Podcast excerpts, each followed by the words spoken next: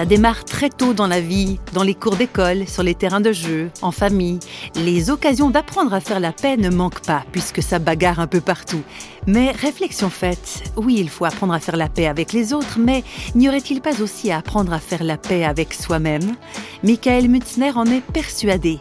Il travaille à Genève au service d'une organisation chrétienne nommée le Réseau évangélique suisse, dont il est le secrétaire général adjoint, et il exerce également un mandat pour l'Alliance évangélique mondiale comme représentant permanent auprès de l'ONU. Prenons tout d'abord le temps d'un bref retour sur le parcours de Michael Mutzner. J'ai toujours euh, eu dès l'enfance euh, une aspiration profonde à ce que ma vie ait un sens, à m'engager pour quelque chose d'utile. Dans, le cadre de ma, formation, j'étais un bon élève et on m'encourageait beaucoup à faire des études d'ingénieur. Donc j'étais prêt à faire ingénieur, mais à condition que ça soit euh, pour de l'aide au développement, voilà. Mais finalement, j'ai eu ce déclic en, découvrant la, possibilité de faire des études de relations internationales et, de droit international et droits de l'homme, etc., qui m'ont fait atterrir ici à Genève.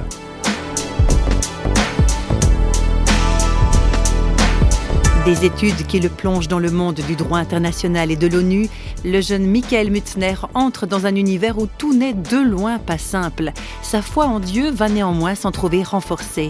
Je dirais que les expériences un petit peu plus difficiles ou, stressantes qui peuvent être liées au monde du travail euh, m'ont rapproché de Dieu par exemple, pour moi, le, défi de parler en public. Quand j'étais à l'ONU, de, devoir prendre la parole devant tout un parterre de personnes et de me dire, mais t'es qui toi pour parler devant ces gens? Ils vont te juger, ils vont se dire, euh, qu'est-ce qu'il fait là, ce genou? Euh, Qu'est-ce qu'il a à dire? Est-ce qu'il est vraiment compétent?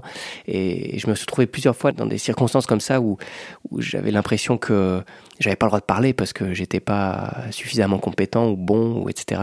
Et, là, cette expérience euh, m'a poursuivi après pendant certaines années. Et là, j'ai pu vivre euh, euh, l'aide de Dieu dans cette fragilité, je dirais, pour petit à petit surmonter cette difficulté.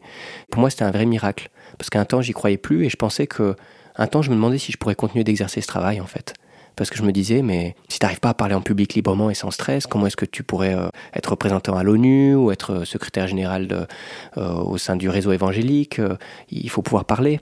Et c'était beau ce que, ce que Dieu m'a permis de vivre dans la dépendance en lui. Voilà, où petit à petit, ça n'a pas été simple, mais il m'a aidé à m'accepter, à moins craindre aussi le regard et le jugement des autres finalement.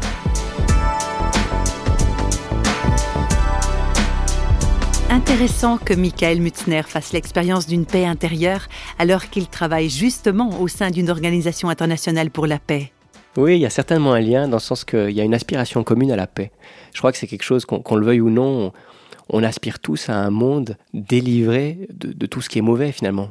Je crois que c'est une aspiration qui existe à différents niveaux. Elle existe au niveau international, la paix, euh, euh, l'absence de conflits, euh, des relations amicales. Ça c'est l'objectif de l'ONU tel qu'il est écrit dans la charte des Nations Unies. Et je crois que c'est un bon objectif. Et je crois que nous, à notre niveau, il faut faire la paix, la paix avec nous-mêmes, c'est ce dont je parlais à l'instant.